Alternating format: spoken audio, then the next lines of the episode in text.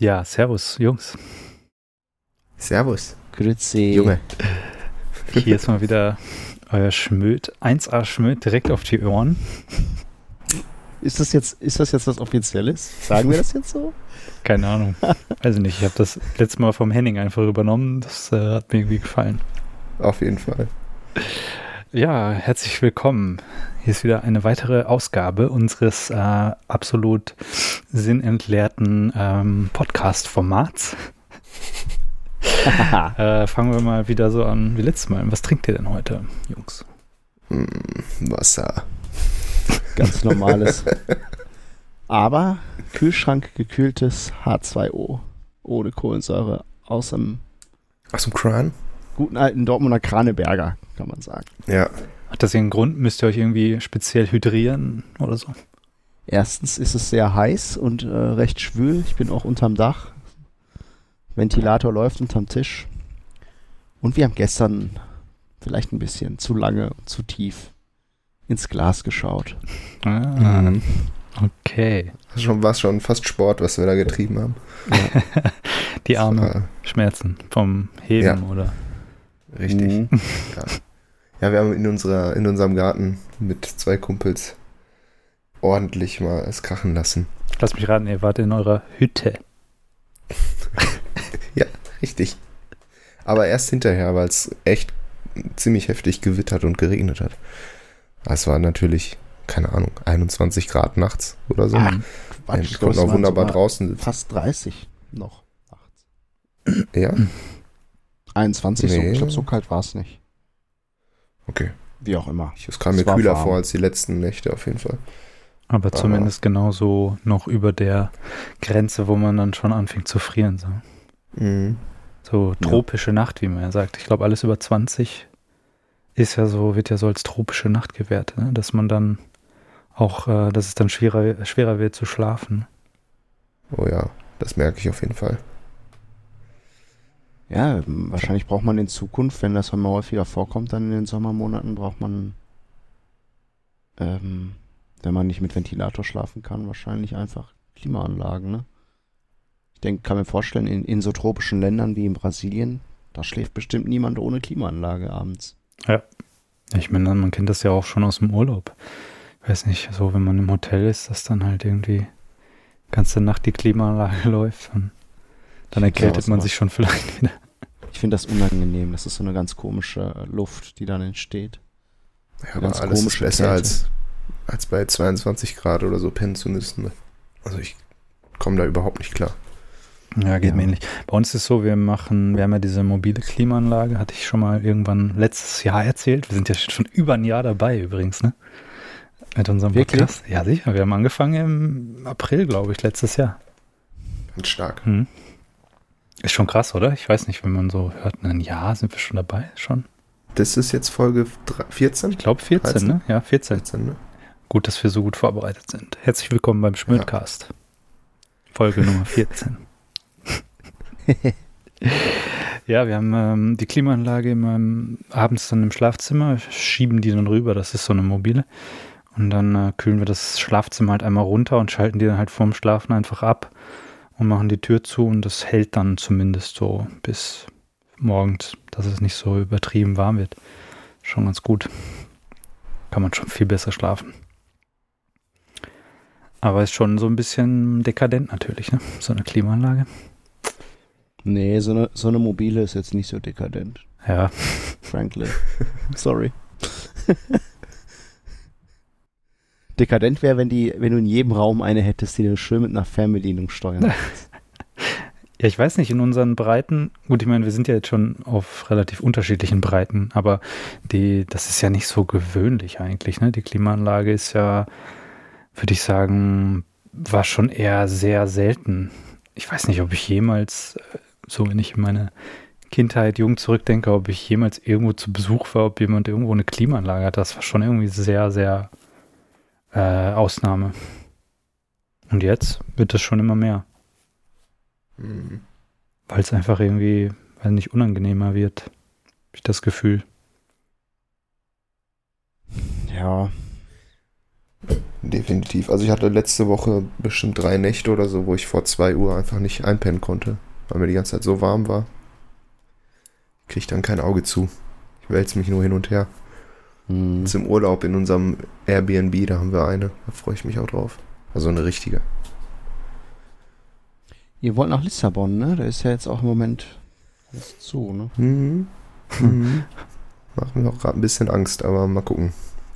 Ich habe noch ja, einen guten Monat, ein bisschen mehr als einen Monat, bis ich dahin fliege. Aber bin dann noch durchgeimpft. Beide sind wir dann durchgeimpft. Ja, bringt dir ja nichts, wenn du durchgeimpft bist und äh, die haben da alles dicht. Ja, ich weiß nicht, ob die nochmal alles dicht machen oder ob die dann einfach sagen, wirklich nur für Geimpfte. Und ich denke mal, die gehen erstmal auf diesen privaten Sektor. Also im Fernsehen haben sie, ich habe einen Bericht gesehen, haben sie auch gesagt, ganz klar, dass Strandurlaube und sowas sind jetzt nicht das Problem. Ne? Das Problem ist, dass wieder private Feiern angefangen haben, Taufen, Hochzeiten, Hm. sowas halt. Das ist wahrscheinlich der Problemherd. Ja, irgendwie hat man schon so ein bisschen das Gefühl, dass es jetzt gerade wieder so vorbei ist. Oder ich weiß nicht, wie es euch geht, aber so Ja, alles überall gehen wieder die Zahlen runter. Das erinnert mich halt so krass an letztes Jahr, weil das da so ähnlich war. Ähm, wo einfach so dieses alles wieder abgefallen ist, dieser ganze Stress und alles wird wieder geöffnet und du hast das Gefühl, diesmal haben wir es wirklich geschafft. So, jetzt sind die ganzen Impfungen da und es geht richtig vorwärts und so und denkst dir halt so, ja, okay, das, das, das muss es jetzt gewesen sein. Und dann gibt es wieder irgendwie Meldung von Delta-Mutationen und hast nicht gesehen. Und dann weiß ich nicht, bin ich mir doch wieder nicht so sicher. Ich frage mich auch, wie lange das so weitergeht. Wird das Virus immer wieder mit einer neuen Mutante um die Ecke kommen und wird uns ein, unsere Pläne durchkreuzen? Also ich habe heute beim Dönermann angestanden und kam mit so einer Frau ins Gespräch und sie meinte, ähm, es ging darum, der, der Dönermann meinte zu uns, man, man kann jetzt wieder bei uns drin sitzen und auf der Terrasse essen und all solche Sachen. Und ähm, sie meinte, sie traut sich aber noch nicht. Und dann kamen wir halt ins Gespräch und äh, sie habe gelesen, dass es wahrscheinlich wie bei einer normalen Grippe sein wird, dass du das halt auffrischen kannst auf freiwilliger Basis. Dass du halt jedes halbe Jahr dir eine Impfung holst. Ja. So wird es wahrscheinlich laufen. Ich habe auch jetzt mit dem äh, Drosten so ein Interview äh, gelesen neulich wieder. Ähm, sagt euch was, oder? Ich meine, klar. Ja, klar.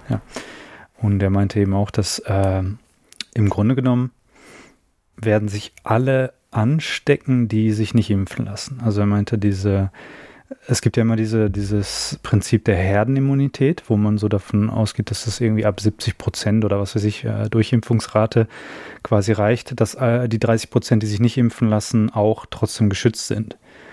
Aber er meinte, dass dieses Prinzip eigentlich gar nicht wirklich anwendbar ist auf unsere moderne Gesellschaft, weil das Herden, die Herdenimmunität, dieses ganze Prinzip, diese Idee eigentlich aus einer Zeit stammt, wo, äh, oder beziehungsweise aus einem Feld stammt, wo es wirklich um Herden ging, also um Tiere.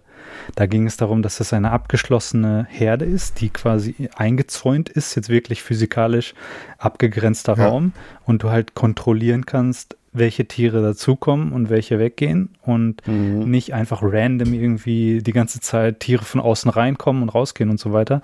Ähm, und das ist aber nicht so bei uns. Ne? Er meint halt, du, es gibt ja freie Bewegungen über die ganze Welt. Es können ja Leute überall hinreisen. Und Mhm. er meinte, das ist quasi deswegen gar nicht so richtig anwendbar, dieses Prinzip. Ähm, und er meinte, deshalb äh, wird das nicht so sein, dass jetzt, wenn sich jetzt 60, 70 Prozent in einem Land äh, impfen lassen, dass dann die 30 Prozent safe sind, sondern er meinte, es ist relativ wahrscheinlich, dass sich einfach jeder, der sich nicht impfen lässt, anstecken wird. Es ist nicht eine Frage ob, sondern nur wann, so ungefähr.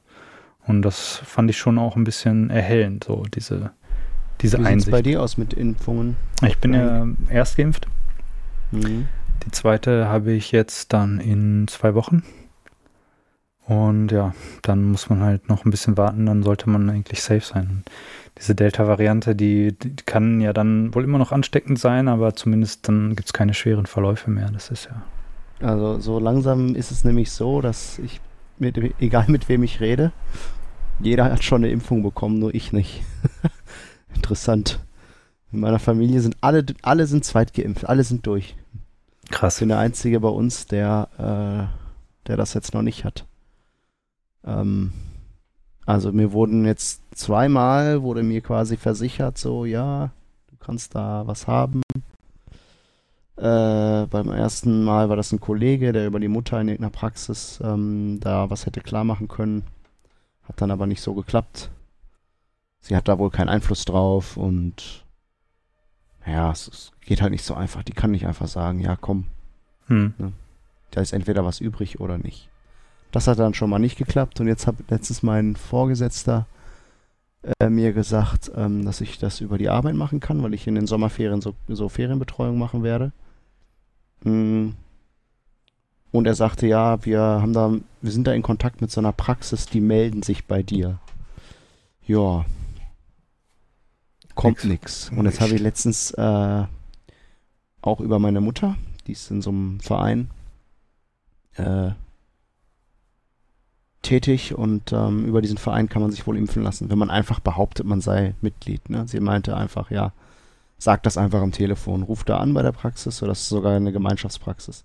Ruf da an, sag, du bist von dem Verein und dann kriegst du das, was sie gerade haben. Entweder BioNTech oder Johnson Johnson.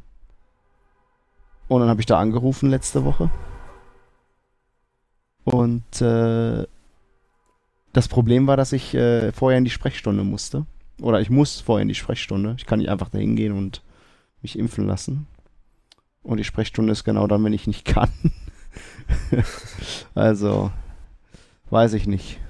Vielleicht muss ich weiter es versuchen. Aber ich war heute mit Manuel äh, unterwegs klettern und der sagte, der hat auch äh, alle möglichen Arztpraxen irgendwie abgefrühstückt und abgeklappert. Wenn du da anrufst, kommst du da einfach nicht durch irgendwie. Hm. Im Moment ist das wohl noch recht schwer, weil das im Moment wirklich jeder irgendwie versucht. Ja, vielleicht muss man sich dann doch noch ein bisschen gedulden, ne? Aber ich denke jetzt so langsam, ich habe jetzt die Zahlen gesehen, ist glaube ich schon so geht es auf die 70 Dosen pro 100 Einwohner zu. Also es sollte dann mal langsam immer, immer leichter werden, ranzukommen. Ne? Aber klar, ja, ich Mhm. meine, ich habe auch mit einem Freund heute gesprochen, der meinte auch, er ist halt einfach zu gesund. ja, er meinte, er kommt halt an nichts dran, er ist zu jung und zu gesund. Ne? Und das ist halt ja eigentlich was Gutes. Aber jetzt bei den Impfungen ist es halt sozusagen, ja, wie schon so eine Art Nachteil. Dass du halt, wenn Aber- du nichts hast, kriegst halt auch keine Impfung. Ich weiß nicht, wie das in Österreich ist. Hier ist die Priorisierung aufgehoben. Gibt's nicht mehr. Du kannst einfach hin und sagen, gib. Ähm, also hier ist schon noch so eine gewisse Priorisierung, glaube ich. Ähm, ja, also es geht schon noch nach äh, Risikogruppen, Berufsgruppen, Altersgruppen und so weiter. Nee, hier nicht mehr. Ich glaube, es ist eine Frage der Zeit. Äh, ich hoffe einfach, dass es bis Herbst dann für jeden zumindest die erste, die erste Impfung gibt.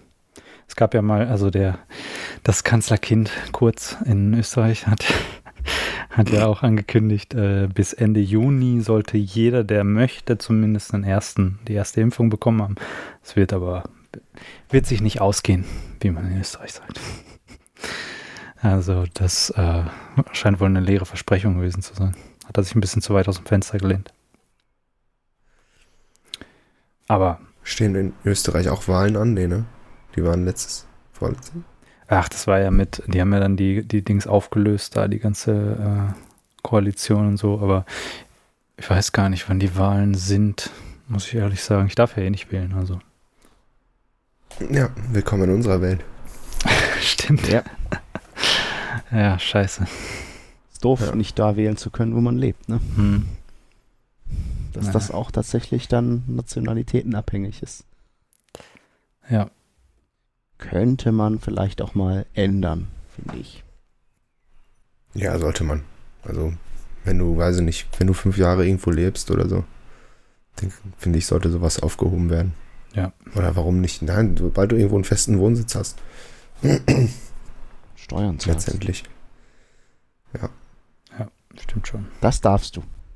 Genau. Dafür brauchst du nicht die Nationalität des entsprechenden Landes. Gib mir deine Steuern.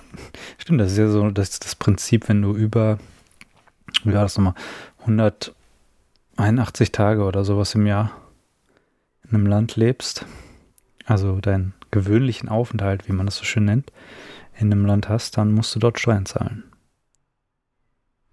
Und das wird auch ziemlich genau dann überprüft, wenn es dazu kommt. Wie viele Tage? Also wenn du irgendwo. Ich glaube, es sind 181. Das ist so die magische Grenze. Hm. Wenn du so Also wenn irgendwo du einen Zweitwohnsitz hast, bist aber nur zwei, drei Monate da, dann musst du da keine Steuern zahlen. genau, es ist, es kommt auch am Ende überhaupt gar nicht darauf an, ob du dort einen Wohnsitz gemeldet hast oder nicht, sondern wirklich nur, wo du dich einfach befindest, also wo du dich tatsächlich befindest. Ähm, da gab es ja dann auch, gibt es natürlich immer so High-Profile-Cases, so, ich glaube, Boris Becker war so ein Beispiel, der dann halt ähm, irgendwie, keine Ahnung, natürlich abgemeldet war in Deutschland und in, in irgendeinem anderen Steuerparadies gemeldet war. Oder das ist ja häufig mit so, Monaco ist, glaube ich, immer so ein beliebtes Beispiel, ne? wo dann die, die ganzen Reichen hinziehen und dann äh, sind sie aber tatsächlich, irgendwie haben sie eine Wohnung oder haben einen Schlüssel für irgendein Zimmer in Deutschland und dann stellt sich halt heraus, dass sie doch da auch ähm, viel Zeit verbracht haben und dann müssen sie halt doch die Steuern zahlen und dann wird das natürlich plötzlich bei so Leuten, die extrem viel Kohle haben, ziemlich relevant. Hm. Da sind sie natürlich hinterher. Aber wählen Nicht. darf's halt nicht.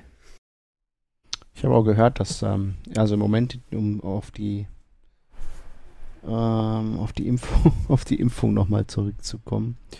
Ähm, diese Praxis hat im Moment Johnson Johnson und die Frau hat mich dann gefragt, ja, wollen Sie das haben? Dann können Sie sofort. Sie müssen nur dann in die Sprechstunde, dann wäre das Fre letzten Freitag hätte ich mich dann mit Johnson Johnson impfen lassen können. Da musst du dich ja sogar nur einmal impfen lassen, ne? Hm. Da wäre ich ja eigentlich mit der Nummer schon durch gewesen. Habe aber von zwei Leuten unabhängig voneinander auch gehört, äh, dass das wohl ziemlich heftig war bei Leuten, die die kennen. Die waren bis zu einer Woche komplett tot. So ungefähr, ne? Das macht mir schon ein bisschen Sorgen. Das ist halt so ein äh, Vektorimpfstoff, so wie Astra auch, ne? Also von derselben, von derselben Art. Und da reagiert Mhm. man, glaube ich, sehr ähnlich drauf. Hm. Aber Astra sind trotzdem noch zwei, ne? Aber Also die, ich ich habe die erste ja bekommen. Das war schon nicht ohne. ich weiß auch nicht genau, warum das bei Johnson Johnson nur einer ist, weil das Prinzip genau das gleiche ist wie beim, beim Astra. Aber die machen ja dann irgendwelche Studien und finden halt dann heraus, weiß nicht, bei dem aus irgendeinem Grund, wahrscheinlich ist das irgendein andere, anderer Mechanismus, andere Zusammensetzung, wie auch immer, dass halt da dann eine reicht. Keine Ahnung warum. Ja, ich habe jetzt die, angeblich die höchste Wirksamkeit mit einer Astra und dann BioNTech habe ich jetzt am Freitag bekommen. Mhm. Vorgestern. Hast du noch mal so Nebeneffekte, Nebenwirkungen gehabt? Hm, Mein Arm tat halt weh, aber längst nicht so schlimm wie bei, wie bei der ersten Astra. Mhm. Entschuldigung. Und nö. Also wenn dann so vom Zeitverlauf, wahrscheinlich nachts, wäre dann vielleicht die Schlappheit gekommen. Ich habe einfach durchgepennt. Und eigentlich, nö, eigentlich geht's mir gut die ganze Zeit. Also keine Fieberträume oder so wie beim ersten. Nein, diesmal nicht, nee. Aber ähm, ich war dieses Wochenende, also in diesen heißen Tagen bin ich halt generell so ein bisschen schlapp Hm. die ganze Zeit. So, das, das geht auch ziemlich krass auf meinen Blutzucker. Mhm. So, ich muss halt echt viel Wasser trinken, damit mein Körper sich halt abkühlt. Ansonsten zehren die ja von den Zuckervorräten und wie auch immer, wie das genau funktioniert. Keine Ahnung.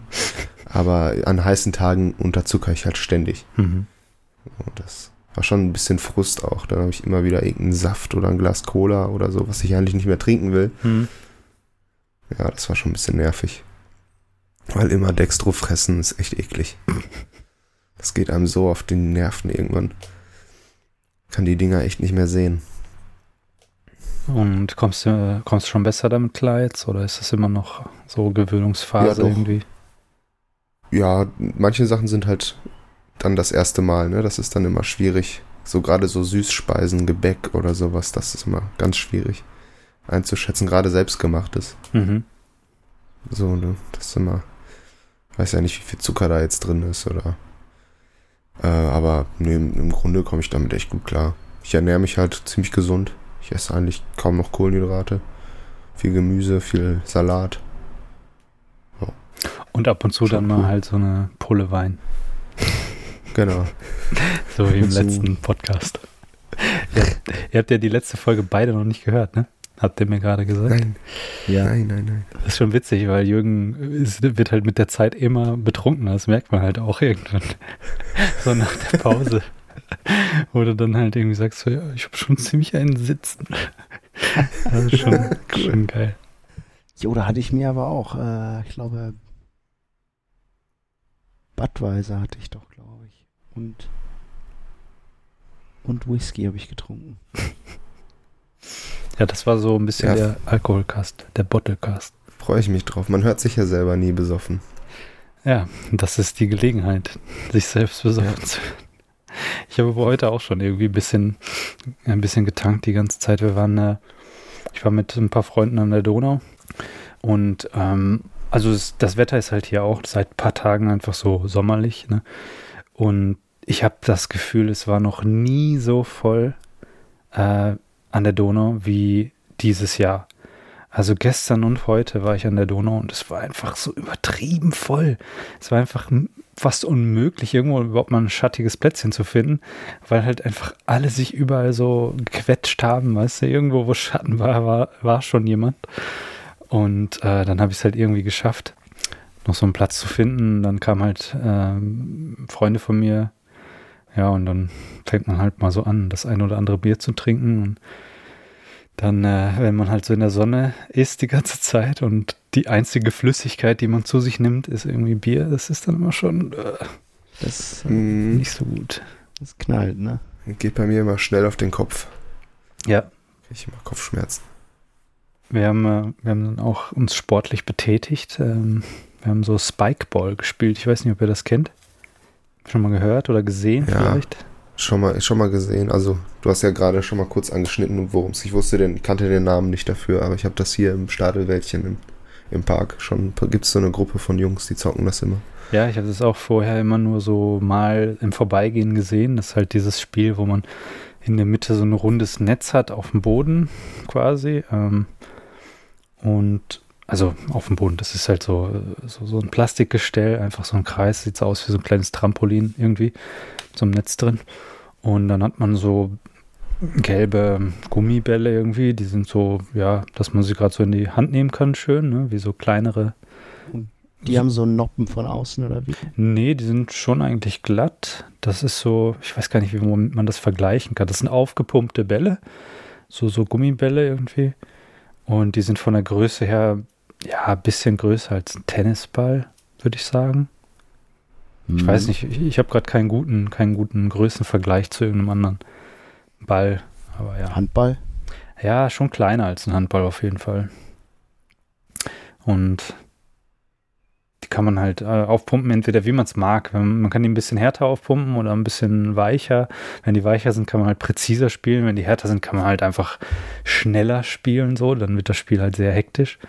Ähm, und auch, es kommt darauf an, wie stark man das Netz spannt. Wenn man das Netz jetzt sehr, sehr locker spannt, dann hat man halt eher so, ein, so, so leichtere ähm, Bälle, ne? Und wenn man das halt sehr spannt, dann hat man halt auch ein sehr schnelles Spiel.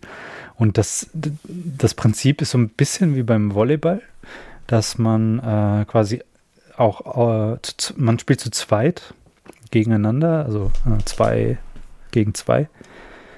Und ähm, man macht halt die Angabe, du musst ins Netz spielen und der Ball muss aus dem Netz quasi wieder rausfliegen. Mhm. Und dann hat die andere, das andere Team kann dann halt ähm, quasi zweimal hin und her spielen und der dritte muss dann aber wieder ins Netz. Und der, das Prinzip ist halt so, dass du immer aus dem Netz, der Ball muss ins Netz rein und aus dem Netz wieder raus. Er darf nicht liegen bleiben, er darf nicht hochspringen und wieder ins Netz fallen, er darf nicht auf den Rand. Rand ist auch komplett quasi verboten. Ähm, und das sind im Prinzip die Regeln. Es gibt aber nicht wie beim Volleyball so Seiten. Also du kannst halt völlig, du, du fängst zwar an so ähm, gegenüber, aber sobald der Ball im Spiel ist, darfst du um das komplette Ding drumherum laufen. Also es gibt Ich kein, glaube, ich habe das schon mal gesehen. es gibt keine Halbfelder oder sowas. Mhm. Und das macht es halt so. Gibt doch kein Spielfeld, ne? Nö, du kannst das halt irgendwo hinstellen so. Also Und das Netz ist schon in Bodennähe, ne? ja, das ist so 20 Zentimeter über dem Boden ungefähr. Mhm. Und ähm, dadurch, dass du halt keine definierten Seiten hast oder so, äh, ist es halt total dynamisch, weil du die ganze Zeit im Kreis rennen kannst. Du kannst halt auch erst in die eine Richtung reinhauen, dann plötzlich in die andere und es ist halt so, kannst auch unerwartet dann so tun, als würdest du von der einen Seite hauen und dann aber irgendwie doch in die andere Richtung spielen oder so. Das ist halt dadurch ziemlich, ziemlich spannend. Und Im Grunde braucht man das Netz ja nicht. Wenn man einen Ball hat, der gut ticken kann, kannst du auch einfach einen Kreis auf dem Boden malen. Theoretisch schon, aber es, ist, es macht schon nochmal ein bisschen Unterschied, weil wenn du nur auf den Boden haust, dann hast du ja immer dasselbe Verhalten. Aber wenn du mit dem Netz spielst, kannst du schon so ein bisschen kontrollieren, wie der Ball tickt und weißt du, so, so, du kannst halt sehr locker reinspielen, dass der dann nur so gerade so übers Netz dann wieder rausfliegt oder halt so richtig reinwemsen. Also ist schon, ist schon. Und nur mit den Händen oder ist alles erlaubt? Das ist im Prinzip alles erlaubt. Ja, aber mit den Händen hast du natürlich am meisten Kontrolle. Klar. Aber wenn du mal einen retten Und Darf willst. man den Ball fangen oder muss man immer so quasi. Nee, du musst schon so ein bisschen wie beim Volleyball, dass du ihn jetzt nicht wirklich, ja, darfst ihn halt nicht festhalten. Ne? Du kannst ihn nicht fangen ja. und wieder reinwerfen, sondern du musst schon schlagen oder. So hochhalten. Und es macht richtig Spaß. Und anfangs ist halt so, dass du erstmal nur so überhaupt verstehen musst, äh, weiß ich nicht, muss ich jetzt ins Netz spielen oder zu meinem Partner oder so, dann das erste Spiel ist nur so völlige Verwirrung, dass du halt gar nicht klarkommst, wo ist der Ball, wo muss ich hin, wo ist das Netz? Und dann ja. so nach dem ersten, zweiten Mal wird es dann halt immer intuitiver und dann macht's halt, fängt es halt an, richtig Spaß zu machen. Dann, dann geht's halt los mit Positionsspiel, wo du dann erstmal überlegst, okay, wenn er jetzt da steht, dann muss ich mich gegenüber vom Ball hinstellen. Ne? Wo kann er überhaupt hinspielen? Wo ist mein Partner? Und dann fängt es halt an, richtig spannend zu werden. Weil du dann halt so krasse Manöver machen kannst. Es gibt, also die Pros, es gibt natürlich auf YouTube, wenn du irgendwie die Top 10 Plays oder so anschaust, Spikeball, dann ist das richtig krass. Die springen teilweise mit so Hechtsprüngen über die Netze und hauen den Ball dann im Sprung so nach hinten ins Netz und so. Das ist total krass. Aber das müsst ihr mal, wenn ihr das mal irgendwie, wenn ihr die Chance habt, das mal auszuprobieren, macht das mal. Das ist echt, macht richtig Spaß. Ja, das sieht auf jeden Fall immer noch ordentlich Action aus, mhm. wenn die Jungs das da im Park zocken. Auf jeden Fall. Ja, teilweise richtig heiße Ballwechsel dann. Ja. Das sieht dann richtig so, oh nein. Ja. Und das sah schon herbe witzig aus, auf jeden Fall. Wir hatten heute einen Ballwechsel dabei, wo wir so, äh, wo ich glaube, dreimal hin und her gespielt wurde oder viermal sogar. Und jedes Mal, wenn einer von, von den Teams, eins von den Teams den Ball so ins Netz gespielt hat, waren diese so richtig überzeugt davon, jetzt ist es vorbei, so, den kriegt keiner. So, diesen Ball, der ist, der ist einfach gewonnen, ne? Und dann saß du auch immer schon so dieses, ha, okay, das ist unser Punkt. Und dann irgendwie ist der Ball halt doch wieder im Spiel geblieben und ist halt dann wieder ins Netz gekommen. Und dann war es aber auf der anderen Seite genauso, dass wir dann dachten, ja, okay, also den kriegen wir auf jeden Fall. Also der, das ist unser Punkt. Und das war halt dreimal hintereinander. So, alle hatten schon dreimal abgeschlossen mit dem Punkt. Und dann am Ende, ja, war es halt, also es macht richtig Spaß. Ich kann das echt nur empfehlen. Spikeball. Darf man es oft hin und her spielen, wie man will? Äh, naja, so wie beim Volleyball, also dass du halt äh, der, der, Ball kommt aus dem Netz, du darfst halt dann einmal auflegen, der andere darf dir nochmal auflegen und dann musst du aber wieder reinhauen. Okay. Das heißt zwei maximal. Ja. Aber du darfst natürlich auch sofort wieder reinspielen. Ja. Eigentlich genau wie beim Volleyball. Ich habe mir das gerade mal angeguckt bei, bei Google. Hm. Es gibt auch welche, die schwimmen können auf dem Wasser. So ein Echt? Monster, die dann äh, so Schwimmer drunter haben. Oder am Strand macht es bestimmt auch Bock, wenn du dich in den Sand werfen kannst. Ja, das, das kann ich mir auf jeden Fall auch vorstellen, auf, auf dem Strand. Aber im Wasser kann ich mir gerade nicht so richtig vorstellen. Da musst du ja irgendwie durch die Gegend schwimmen die ganze Zeit. Oder wie? Ja, oder das ist Wasser, was dir nur bis zur Hüfte geht, ne? Ach so, und das ist halt dann so, ja, okay. Oder hm. bis zum Knie. Schwimmt dann halt die ganze Zeit weg irgendwie. Das nicht. Stimmt. Man muss es verankern. Vielleicht hat es einen Anker.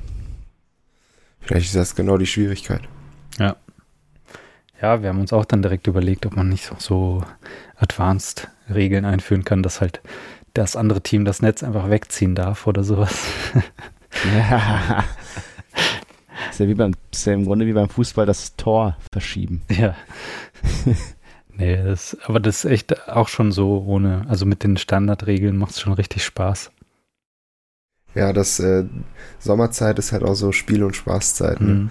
Wir waren auch letztens auf einem Geburtstag, war ich von einem Kumpel, wir haben uns erstmal im Friedenbaum getroffen und dann waren auch alle möglichen Spielgeräte da. Und dann habe hab ich mal wieder einen Football geworfen, seit Jahren, Mhm. was ich auch immer noch erstaunlich gut kann. So, also ich habe nie Football gespielt, ne, aber das Werfen, dass er sich halt schön dreht, gerade bleibt in der Luft, das kann ich ganz gut. Das kann ich gar Dann nicht. haben wir Hacky Sack gezockt, das hat auch mega Boah. Bock gemacht. Ja. Und äh, da habe ich mich früher halt immer richtig schwer mitgetan. Aber wenn du die Technik checkst beim Hacky Sack, ist es eigentlich gar nicht so schwer. Du musst halt anders das Ding behandeln als ein Fußball. Ne? Hm. So immer mit den Innenseiten möglichst. Oder Annahme mit dem Knie ist auch immer gut. Auf jeden Fall ist das einfachste. Und ähm, dann habe ich unter anderem Crossminton das erste Mal gezockt. Was ist das denn? Das ist wie Badminton, nur die Schläger sehen schon fast aus wie so Squash-Schläger. Mhm. Und die, die Federbälle sind halt viel schwerer, die sind auch kürzer, die Federn, und das ganze Ding ist halt viel robuster und härter und ist nicht so windanfällig und du kannst dir das Ding halt wirklich über 20, wenn du gut bist, 30 Meter, kannst du dir das hin und her ballern. Kannst halt immer so voll durchziehen und das fliegt ewig weit weg, hast du das Gefühl. Und ähm, ja, habe ich das mit einem Kumpel gezockt und irgendwann hatten wir richtig den Bogen raus, standen mega weit auseinander und haben uns die immer perfekt zugespielt, dass wir uns kaum noch bewegen mussten. Das ist, macht richtig Laune auch, Mhm. wenn du so richtig durchziehen kannst. Ne? Das fehlt mir beim Badminton manchmal so ein bisschen. Gerade wenn so Wind da ist, ne? ballerst so und das Ding so. Ja gut, das ist ja eher Federball dann. Ist da ein Unterschied? Ja, ich glaube, je nachdem, wie du es spielst. Wenn du es ohne Feld und Netz spielst, ist es Federball. Wenn du ein Feld und so, Netz ja. hast, ist es Badminton. Ja, im Park ist ja immer schwierig. Ne? Spielt man sich das Ding ja eher zu, Ja. hin und her. So, ne? So wie gibt's ähm, coole Sachen. Fresco-Ball, dieses Strandspiel mit den Holzschlägern und dem Gummiball. Das ist auch, Aber- auch aber- geil. Dann Beachball, ja. Da kannst du irgendwie Ja. 50 Meter weit hauen. Mit den Dingern. Ja, dann spiele ich mal Spikeball mit den Kids äh, da in, in, in Schwerte. Das ist vielleicht eine gute Idee, das mal zu besorgen. Das kostet bestimmt nicht viel. Ich weiß nicht, das gibt halt äh, das Original irgendwie. Ich weiß nicht, das kostet glaube ich so 60 Euro, das Set. Und wahrscheinlich gibt es mittlerweile auch irgendwelche Kopien oder so, weiß ich nicht. Aber Gibt auch bestimmt Leute, die schnell keinen Bock mehr drauf haben und das Ding bei Ebay verticken. Sorry, bei mir ist. Autokorso oder was? Ja, schon der zweite, ne? EM Dann noch so? Blaulicht, dann noch die Katze. Aber ich kann hier nicht mit geschlossenem Fenster sitzen. Ich habe auch Wir das Vogelgezwitscher, ist recht laut. Ist heute Türkei ist rausgeflogen. Italien hat gewonnen, ist weiter. Hm. Hm. Keine Ahnung. Ja, aber wie gesagt, also Spikeball auf jeden Fall, wer äh, das mal, wer mal die Chance hat, das auszuprobieren, tut euch das mal an. Das ist echt äh, ein, ein geiles Spiel, so für den Sommer. Oder einfach für einen Park. Du brauchst halt auch nicht so viel Platz. Ein Indiaker ist auch geil. Kennt ihr das? Ja. Und was? Ein Indiaker. Nee, kenn ich nicht. Das ist so ein, so ein Gummiball, ist aber nicht richtig rund und da sind halt auch Federn dran, wie so ein riesen Federball. Den kannst halt mit den Füßen und mit den Händen so spielen. Ach so, doch, ich glaube, das kenne Es ich. gibt auch Indiaka Tennis. Ja. Das ist richtig cool. Ja, muss man sich mal holen, so ein paar mehr. Immer nur einen Fußball hochhalten, ist irgendwann langweilig. Man muss auch mal andere Sachen ausprobieren. Zum Beispiel Klettern. Klettern, ja. Klettern ist auch äh, ziemlich beliebt hier in Österreich. Ich weiß nicht, ob das nur so damit zu tun hat, dass irgendwie die Berge in der Nähe sind, aber ich glaube, das ist einfach generell so ein Trend auch, oder? Das, das schwappt schon so über, über alle Länder, glaube ich, gerade so. Und das, dieser Klettertrend. Ja, Bouldern. genau. Bouldern ist ja, da musst du ja nicht mal die ganze Ausrüstung haben, brauchst nur Schuhe. Hm? Ähm, mein Mitbewohner ist ja schon immer Kletterer gewesen und hat das jetzt auch ähm, als Job, ähm, als Industriekletterer. Und der hat das auch gemacht, bevor es jetzt so trendy war, ne? Und dann sagte er immer so, boah, die Kletterhallen sind so voll. Früher war das nicht so. Jeder ist gefühlt jetzt am Klettern, ne? Und er hat mich heute einfach spontan angerufen. Da war ich noch, ich glaube, ich war noch im Bett. Es war schon halb zwei und ich war noch im Bett, weil ich sehr spät im Bett war und äh, rief er mich an, so, yo, hast du Bock, äh, mit mir klettern zu gehen? Ich brauche jemanden, der mich sichert. Ich so, ja, ich habe auch noch nicht gefrühstückt, bin ziemlich fertig und habe noch nie gesichert. Aber ich sicher Ja, nicht. egal, das zeige ich dir, das hast du schnell raus. Ja, gesagt, getan. Wir haben zusammen gefrühstückt und sind dann hier in Witten, sind wir an so eine, an so eine, ähm, an so eine Felswand gefahren, wo so Schiefer, äh, das waren so Schiefer, ähm, Felsplatten. Mhm. Und die war, keine Ahnung, 20 Meter hoch, ne? Und da waren verschiedene ähm, Karabiner in die Wand gehauen, wo du dann die Seile dran festmachen kannst. Und dann hat Manuel mir gezeigt, wie man, wie man sichert. Ne? Du hast dann, also das Seil kommt dann durch so eine Führung, die du die man dann an sein Geschirr vorne dran macht. Hm. Also du hast erstmal einen Karabiner in der Schlaufe und da dran ist diese Seilführung. Und ähm, je nachdem, wie du diese Seilführung hältst, ist das Seil entweder blockiert und äh, rutscht nicht dadurch oder du ziehst das Ding hoch und dann gleitet das Seil da so durch. Ne? Mhm. Und dann hat er mir gesagt, wie ich mich dann verhalten muss, dass ich dann halt immer darauf achten muss, dass das Seil nicht zu schlaff hängt, aber auch nicht zu stramm, weil ich ja sonst an ihm ziehe, Mhm. wenn er an der Wand hängt. Und so musst du das die ganze Zeit äh, im Auge behalten. Er hatte auch so eine coole Brille, mit der du quasi geradeaus gucken konntest. Und die war so gespiegelt, dass du dann nach oben dir die Wand sehen konntest, weil wenn du die ganze Zeit den Kopf in den Nacken legst, Ach ist das so, irgendwann äh, geht das ziemlich auf den Nacken. geil. Und dann stehst du da und guckst Ding. mit dieser komischen Brille. die sieht so bescheuert aus, ne? Guckst geradeaus, aber siehst oben, was an der Wand abgeht. Ne? Geil. Ja, und erst dachte ich, ich kletter Ja. nicht, weil ich so Kopfschmerzen hatte. Aber habe ich dann auch gemacht. Ich habe zwar, ich habe leider keine Kletterschuhe gehabt. Deswegen habe ich so ganz so schwere Sachen habe ich dann nicht gemacht.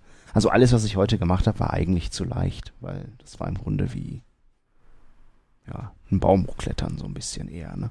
Das war jetzt nicht so krasses Sportklettern.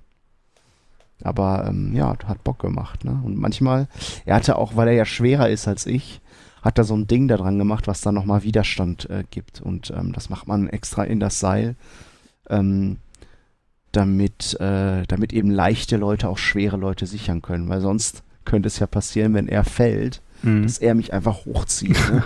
Ja. ja, das würde ihn zwar auch bremsen, aber das ist ja nicht Sinn der ganzen Geschichte, ne? So ein, so ein Gewicht oder was?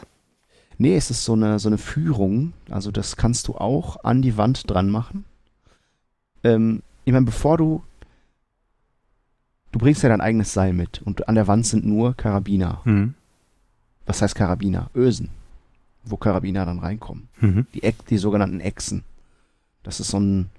Das sind quasi zwei Karabiner, äh, die mit einem Stück, ähm, ja, reißfestem Material, so Textil ist das irgendwie Mhm. mehrschichtig irgendwie und sehr reißfest.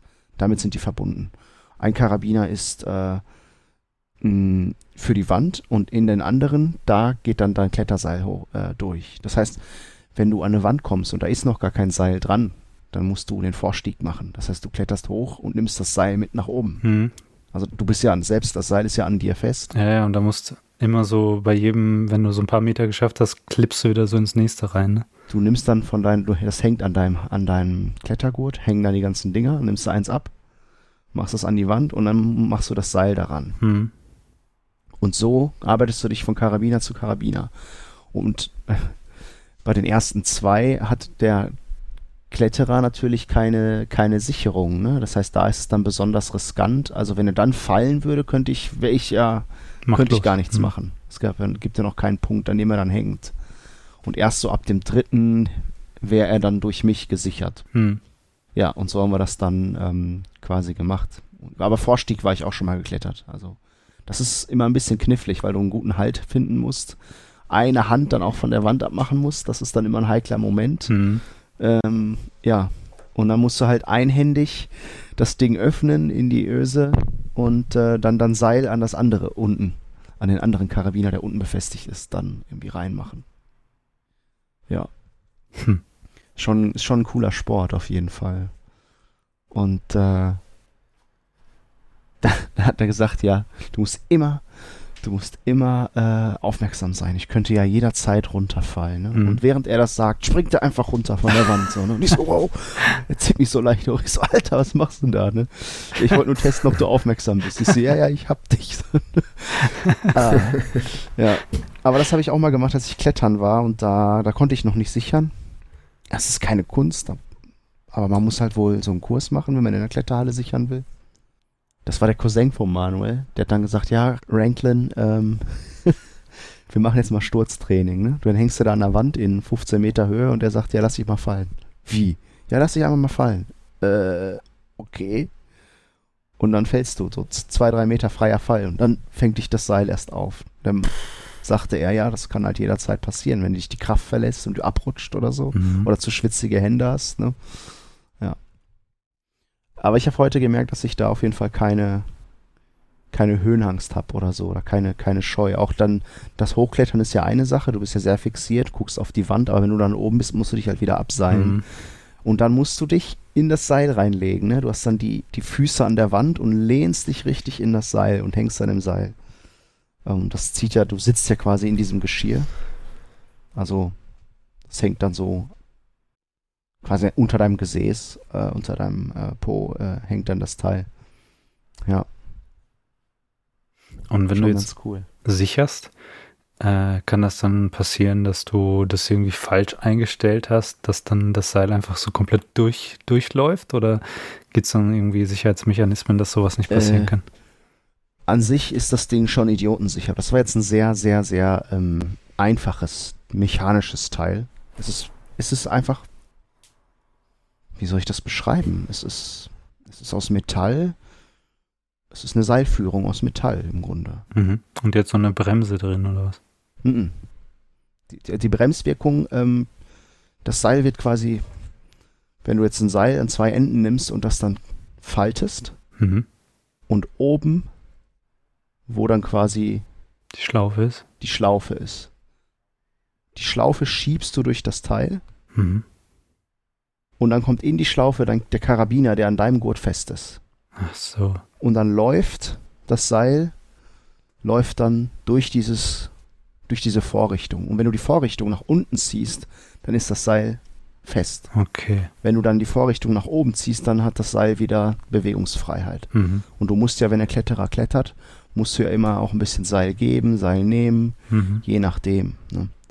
Also das Kommando ist dann meistens Mach zu, wenn der Kletterer dann an, angibt, dass du, dass er vielleicht nicht mehr kann, sich kurz ausruhen will Mhm. und sich dann ins Seil hängt, dann darf es nicht passieren, dass das Seil sich bewegt. Dann ziehst du diese, diese, diese, diese Seilführung nach unten mit deinem Daumen.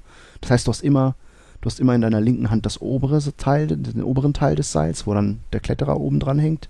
Und deine rechte Hand hast du immer am unteren Teil des Seils, der aus deiner Seilführung rauskommt und als Haufen auf dem Boden liegt. Das sind ja Mhm. 60 Meter Seil. Und ja. Und je nachdem, wenn du Seil gibst, dann schiebst du einfach so nach. Oder wenn das Seil das droht irgendwie ähm, äh, locker zu werden, nicht stramm zu sein, dann ziehst du das so nach. Aber du musst immer darauf achten, dass du in jeder Situation, deswegen musst du immer auf den Kletterer gucken und niemals die Hände vom Seil nehmen, wenn du sicherst. Du musst also in jeder Situation ähm, in der Lage sein, zuzumachen, ne? das Mhm. Ganze dann zu blockieren, damit er nicht fällt. Am Anfang war ich sehr nervös, weil ich dachte, wow, okay, ich bin jetzt hier seine Lebensversicherung. Ne? Mhm. Weil, so, da reicht ein Schurz aus sechs Metern und du stirbst. Wir hatten auch Helme auf, weil von der, von der Wand äh, natürlich was abbröckeln kann. Hm, ja, aber es gibt auch idiotensichere so Seilführungen, ne? Die Mhm. haben dann auch ein, eine Bremse drin und die sind dann richtig, aber die sind auch teurer und so. Also das reicht völlig aus, was er da hatte. Ja. Ist ein toller Sport auf jeden Fall. Könnte man auch mal zusammen machen. Es geht auch in Slowenien ganz gut übrigens, ne? Ja, es gibt auch in Österreich mega viele Wände, aber ich habe das auch schon mal ausprobiert an der Uni in Graz, so, einen- so einen Boulder-Kurs habe ich halt nur gemacht, und jetzt ohne Sicherung. Es ist halt dann nur, ist ja dann ungesichert eigentlich in so einer, in so einer Halle. Die, die Routen sind ja dann nicht hoch, kannst du maximal irgendwie zwei Meter oder so runterfallen. Genau. Ähm, oder weiß nicht, wenn du ein bisschen besser drauf bist, kannst du auch ein bisschen höher gehen, aber ich habe dann immer nur so die kleinen Sachen gemacht, aber es ist schon krass anstrengend. Ja. Also, was die Leute dann teilweise für, für Kraft haben in den Unterarmen und in den Fingern und da bin ich immer wieder beeindruckt. Ich bin halt dann schon echt schnell einfach so immer weggerutscht, wenn wenn es irgendwie äh, ein Griff war, der nicht so nicht so richtig nicht so richtig Halt gegeben hat. Ja. Also weiß nicht. In so Kletterhallen gibt es ja auch meistens dann farblich äh, gekennzeichnet, so Mhm. verschiedene Schwierigkeitsstufen, ne? Und es gibt Griffe, die sind einfach, Blank. wie der Name schon sagt, sind halt ein Griff. Okay, okay, alles klar. Das dann. Aber dann gibt's auch so Sachen, die imitieren dann so Mini-Felsspalten oder so Mini-Mini-Felskanten, Ja. in denen man sich dann. Mit Also so einem Finger Moment- oder sowas, ne? Genau. Kennst du Alexander Honnold? Ja, sicher. Der da im Yosemite äh, Nationalpark äh, El Capitan hochgeklettert ist, ohne Sicherung. Ja. Ja, ich bin ja, ich habe, glaube das habe ich letztes Mal schon mal erzählt, dass ich da sehr fasziniert auch von bin und so ein bisschen dann immer irgendwelche YouTube-Videos schaue. Es ist ja so witzig. Ich habe das selber nur einmal gemacht, so, also das Bowl dann halt, aber ich, ich schaue mir dann halt trotzdem irgendwelche Videos an von Leuten, die irgendwelche kranken Routen gehen und so. Und ähm, ja, Alex Honnold, der ist ja auch mit diesem Tommy Caldwell dann so einen Speed-Record äh, aufgestellt, wo die quasi auch eine, eine gewisse Route in El Capitan hochgeklettert sind, zu zweit.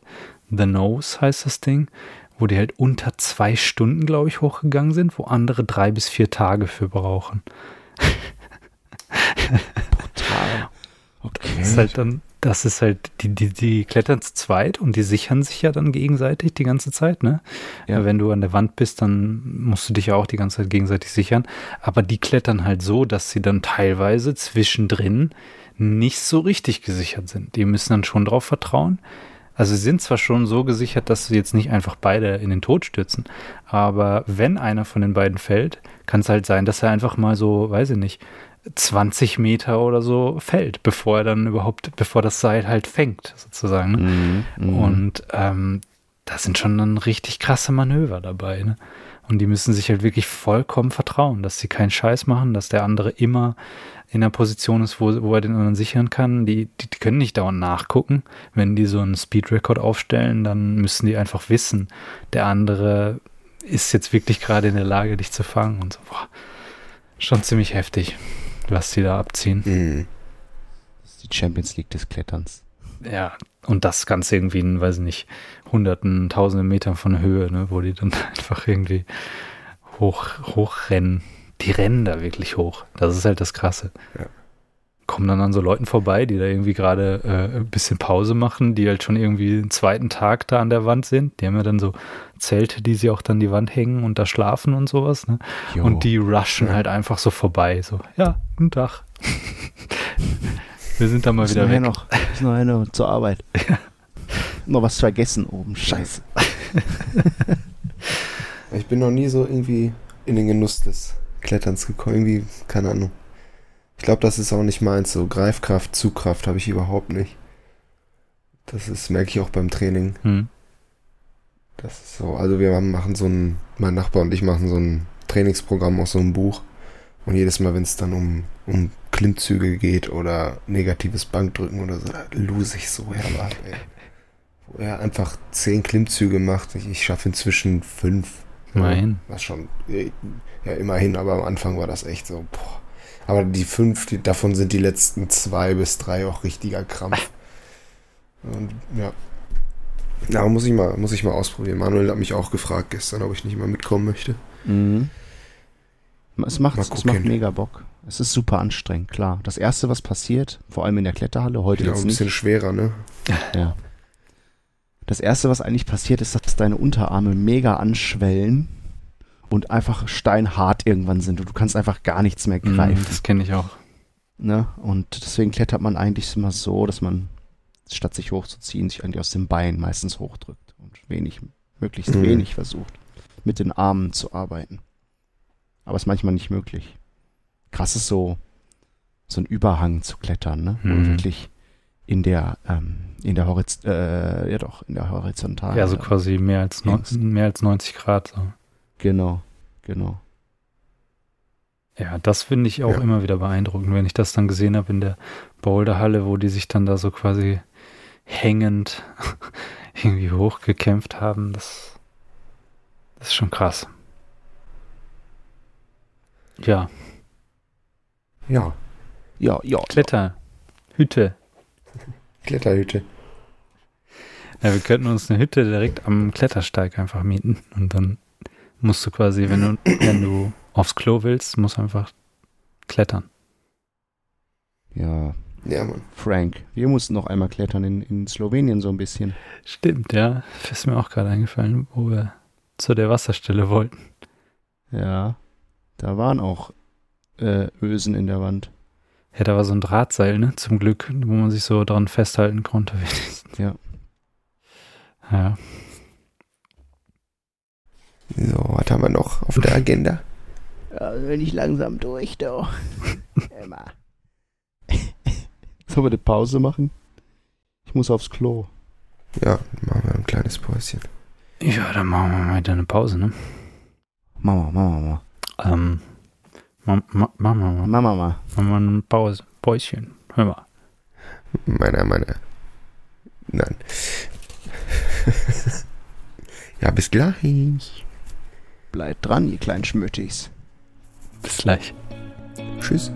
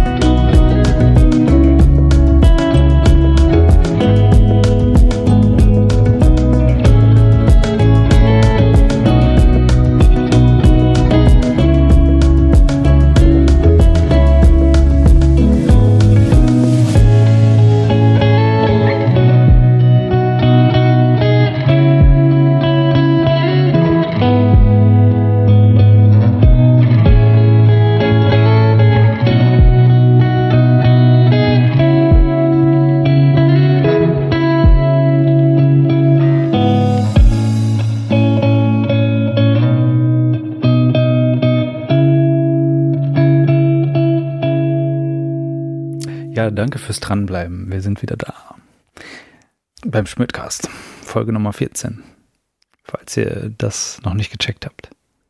Ähm, ja, ich wollte das wie beim letzten Mal jetzt einfach mal so nach der Pause kurz äh, noch einwerfen. Wir haben wieder ein bisschen Feedback bekommen. Diesmal leider keine Audionachricht, ähm, aber äh, Fanpost. Haben wir Fanpost? wir haben Fanpost, genau. Der Marvin schickt uns ein Bild von seinem Impfausweis, ja, und schreibt Uh, das darf dazu, man nicht machen. ist verboten? Ja, man sollte den nicht, ach nein, er, er hat den ja nur an dich geschickt, ne? Ja. aber man sollte den nicht irgendwie posten oder verschicken. Warum? Weil der sonst gefälscht wird oder was? Mhm. Ja, okay. Hm.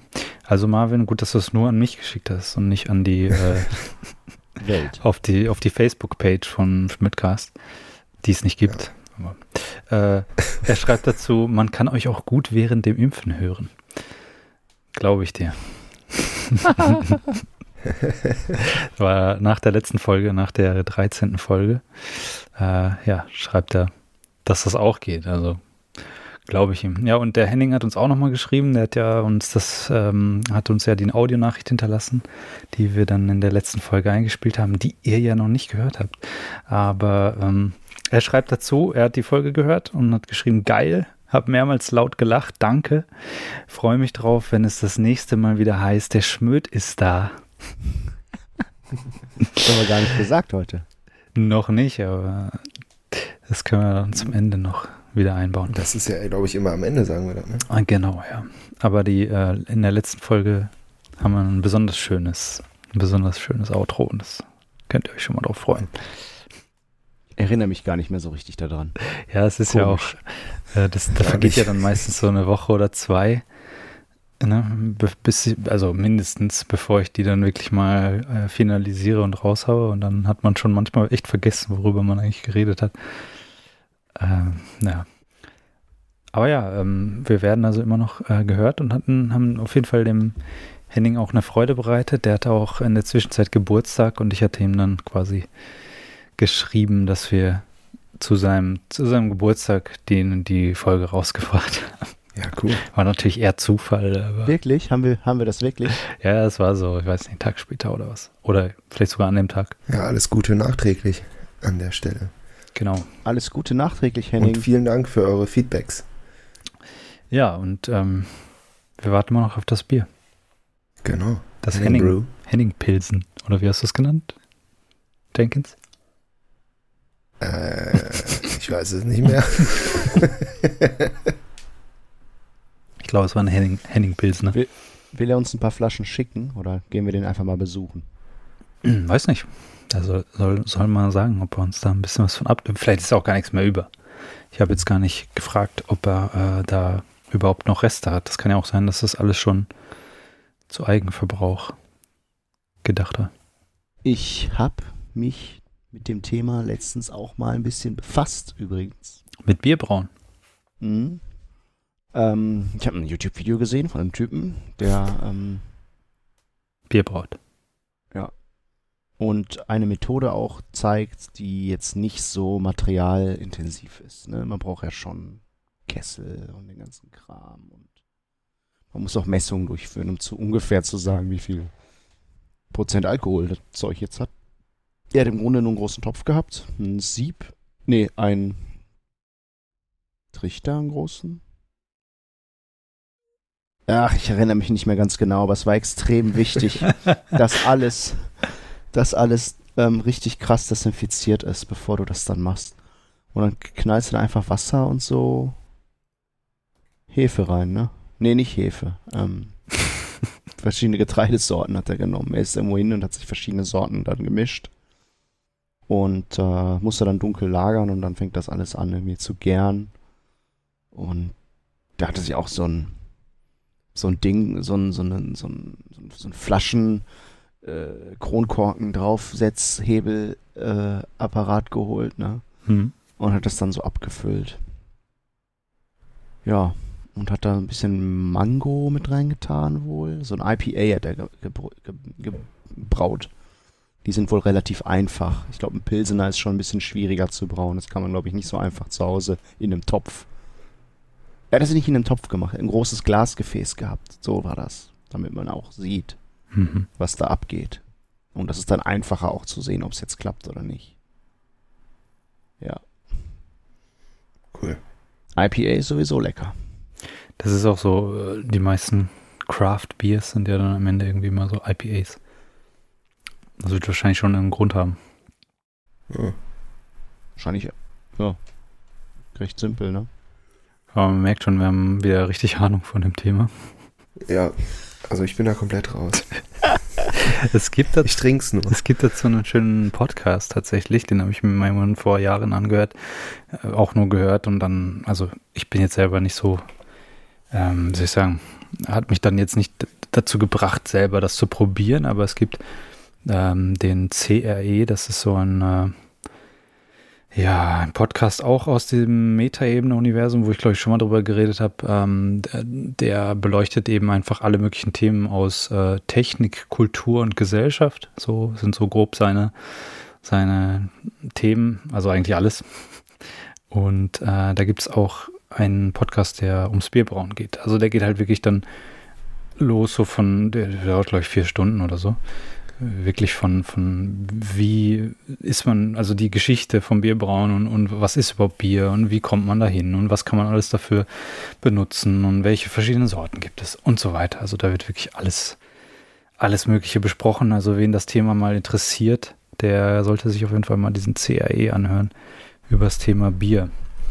Äh, ich könnte mir sogar vorstellen, dass der Henning da auch den Einstieg gefunden hat. Ähm, kannst dich ja mal melden, ob das, ob das so ist. Aber ich könnte es mir vorstellen, weil der, der hat wirklich einen ganz guten Überblick ge gebracht, so über das Thema. Gibt es genauso für Brot und für Kaffee und irgendwie Chili-Kulturen, all so ein Scheiß. Also gibt es richtig viele Themen. Wenn einen sowas interessiert, kann man sich das mal reinziehen.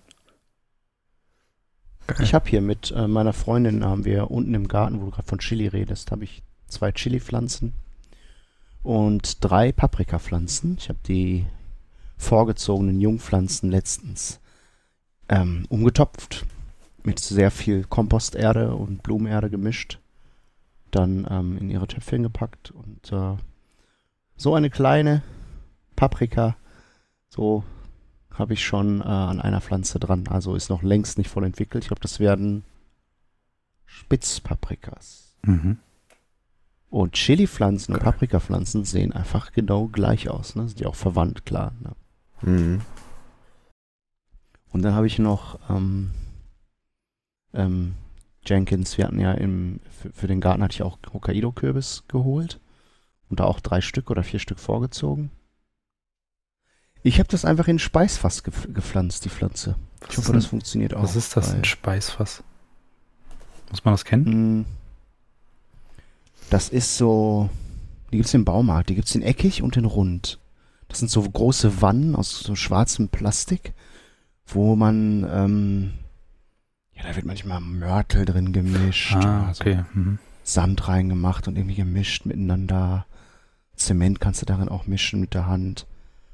Ähm, und die sind halt mega groß, relativ günstig und mhm. die kannst du super als Pflanzgefäße verwenden. Ne? Ich habe auch in einem Speisfass habe ich meine meine Engelstrompete. Und seitdem ich die da reingepflanzt habe und ein bisschen gedüngt habe, Alter, die, die, wird, die wird ungefähr 17 Blüten haben oder so. Die ist so riesig geworden. Und äh, okay. wir wollten auch für die Tomatenpflanzen hier ähm, Töpfe kaufen. Waren dann im Bauhaus und haben, mh, mm, haben uns dann für Speisfässer, für eckige Speisfässer entschieden. Dann machen wir einfach in die eckigen Speisfässer immer jeweils zwei Tomatenpflanzen weil ein Speisfass kostet 6 Euro und ein Topf in der richtigen Größe für eine Tomate hätte auch 6 Euro gekostet. Oder 7 sogar. Und so, dann bohrst du natürlich, vor, vorher musst du äh, Löcher in die Speisfässer bohren. Und dann kannst du die als Topfgefäß benutzen. Sieht natürlich nicht schön aus, aber erfüllt seinen Zweck sehr gut. Ja. Freue mich schon, wenn es dann hoffentlich klappt. Schön eigenen, eigenen Kürbis. Drei Blüten hat die Pflanze schon. Vielleicht wären es drei Kürbisse. Vor allem dieser Hokkaido ist echt geil. Der ist so unkompliziert auch zu verarbeiten. Den brauchst du ja nicht mal schälen. Kannst du komplett mm. so verkochen. Ein Problem hier ist allerdings, dass es sehr wenig Bienen gibt. Das haben wir ja bei uns im Garten, gibt es ja schon ein paar mehr. Und wenn die Pflanzen nicht ja. bestäubt werden, dann wächst auch kein Gemüse. Aber ihr habt doch diese Facelia oder so, die, wo die alle hinkommen, oder? Ja, die haben wir bei uns im Schrebergarten, ja. Achso, du redest die jetzt müssen von, wir von einem anderen Garten, ne? Ja, in seinem Haus. Achso. in seinem Haus, ja. Wir müssen die Facelia auf jeden Fall beseitigen. Die ist jetzt schön durch den gestern war ja Sturm. Sie ist sie komplett umgekippt vom Wind und vom ganzen Regen und liegt so dumm auf dem Boden rum und sieht einfach nur schäbig aus. Aber das ist ein anderes Thema. Aber das ist eine andere Geschichte und soll ein andermal erzählt werden. Ich gucke nochmal eben nach Themen. Ja, du hattest doch noch was, ähm, Franklin, vom. Hattest du nicht noch ein Update zum Ocean Cleanup Project? Stimmt, genau. Ja, ich hatte irgendwann schon mal erzählt in dem Podcast, ich weiß gar nicht, wann das war, vor ein paar Folgen irgendwann mal von dieser Sonnenbrille, oder? Ich weiß nicht, ob ihr euch erinnert.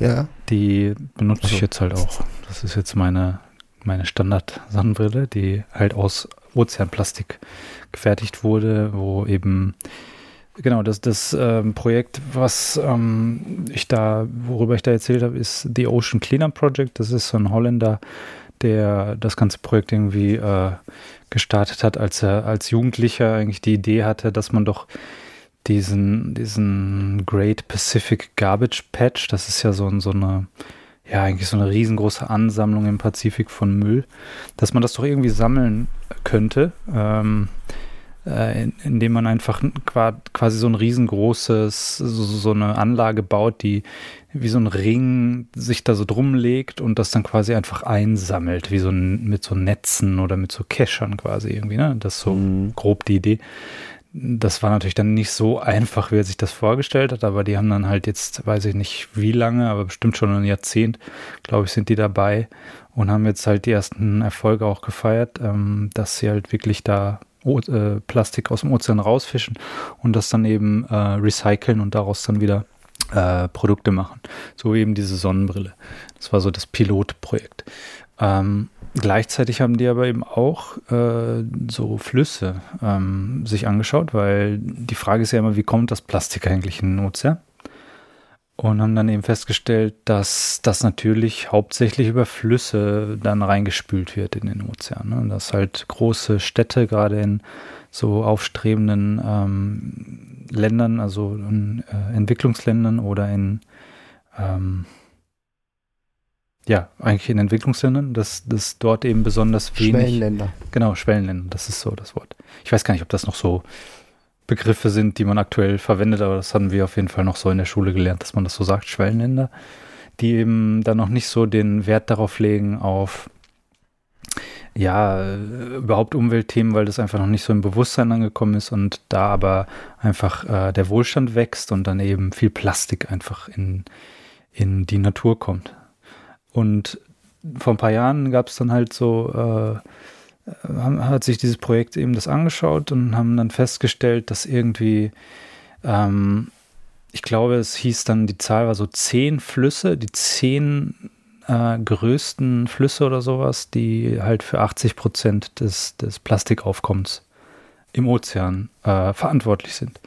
Das war so ein bisschen die Zahl, die sie da so rausgefunden haben und haben dann halt überlegt, wie schafft man das, dass man, dass das Plastik gar nicht erst ins, in den Ozean reingelangt und haben eben Projekte entwickelt, wo so, so schwimmende, auch so Plattformen eben im Fluss sind, die dann äh, vor, der, vor der Mündung noch äh, diese, diese ganzen schwimmenden Plastikteile einsammeln, in so Container füllen und dann wird das, kann das eben an Land gebracht werden. Und jetzt gibt's da eben, gab es da ein Update neulich, wo sie eben äh, einfach nochmal sehr viel Geld auch investiert haben, um sich, um nochmal Studien anzulegen, sind wirklich um die ganze Welt gereist, haben sich in allen möglichen Kontinenten und Ländern eben Flüsse angeschaut und sind darauf gekommen, dass diese Zahl zehn Flüsse doch nicht so realistisch war. Sind drauf gekommen, so einfach ist es leider doch nicht, dass es nur dass man quasi nur sozusagen zehn Flüsse bereinigen müsste, um dann auf, um 80 Prozent des Mülls äh, zu, zu verhindern, sondern sie sind eher so auf eine Zahl von 1000 gekommen. Ups. Ja. ähm, war natürlich, einerseits ist es so ein bisschen ernüchternd, aber andererseits haben sie eben auch gesagt, es ist die umfangreichste Studie, die es jemals gegeben hat äh, um sich tatsächlich mal die Realität anzuschauen und auch die umfangreichste Kart Kartografierung von Flüssen, weil das vorher sich einfach noch nie jemand so genau angeschaut hat. Flüsse verändern ja auch ihren Lauf und ähm, verändern ihre Füllmengen und so weiter, wo dann die Mündungen sind und so und ja, eben auch das Aufkommen von Müll und sind dann eben darauf gekommen, dass es eben viel, viel mehr, viel, viel mehr Aufwand bedarf natürlich. Und äh, ja, ich finde das einfach spannend, äh, dass sich überhaupt mal jemand damit auseinandersetzt, denn das ist so, das müsste mal gemacht werden. Jeder weiß, dass es irgendwie was ist, was man eigentlich mal machen müsste. sich mal äh, anschauen, wie man dem Ganzen Herr wird. Und die sind halt wirklich dann, haben sich wirklich die Mühe gemacht und sind wirklich um die ganze Welt gereist mit Forschern und so, die sich dann auch, die auch diese Flüsse kategorisiert haben und gesagt haben, was für Typen von Flüssen gibt es eigentlich, was für unterschiedliche ähm, Varianten von Flüssen gibt es. Es gibt ja, weiß nicht, Flüsse, die sind einfach Kilometer breit und äh, sehr, sehr glatt und, und, flach und münden halt dann auf einem riesengroßen Areal ins Meer. Dann gibt es Flüsse, die sehr reißend sind und irgendwie durch Gebirge gehen oder durch irgendwelche äh, Felslandschaften äh, oder was auch immer. Es gibt ja unglaublich viele Varianten so, ne? Und je nachdem, wie was für eine Art von Fluss das ist und anders verhält sich halt auch der Müll. Dann gibt es Flüsse, die deponieren halt einfach riesengroße Mengen von Müll an ihren Ufern. Da bleibt halt dann das, das meiste eigentlich sogar an den Ufern des Flusses hängen und nur ein Teil davon geht dann in die Mündung und so weiter. Und das, das fand ich auf jeden Fall ziemlich interessant und deswegen wollte ich einfach nochmal so die Aufmerksamkeit darauf bringen. Wenn jemand äh, das für wichtig hält, dann kann man denen da auf jeden Fall auch was spenden und ich glaube, dass es immer ein gut angelegtes, gut angelegtes Geld ist. Denn wir alle wollen ja eigentlich immer ein bisschen was verbessern. Aber manchmal mhm. weiß man nicht so genau, was man tun soll. Und mich beeindruckt das immer, wenn ich Leute sehe, die dann wirklich was tun und wirklich irgendwie anpacken, äh, wirklich was, was verändern. Und dann denke ich mir immer, okay, wenn ich, wenn ich selber nicht so richtig in der Lage bin, äh, was zu ändern, außer vielleicht wirklich in meinem kleinen Mikrokosmos, dass ich so ein bisschen darauf achte, nicht so viel Plastik zu kaufen und, und so weiter, dann kann ich aber zumindest den Leuten das geben, die wirklich halt einen Unterschied machen. Und da, glaube ich, können wir alle so ein bisschen mithelfen. Also die Ocean Cleaner Project. Wenn euch das interessiert, schaut euch das mal an.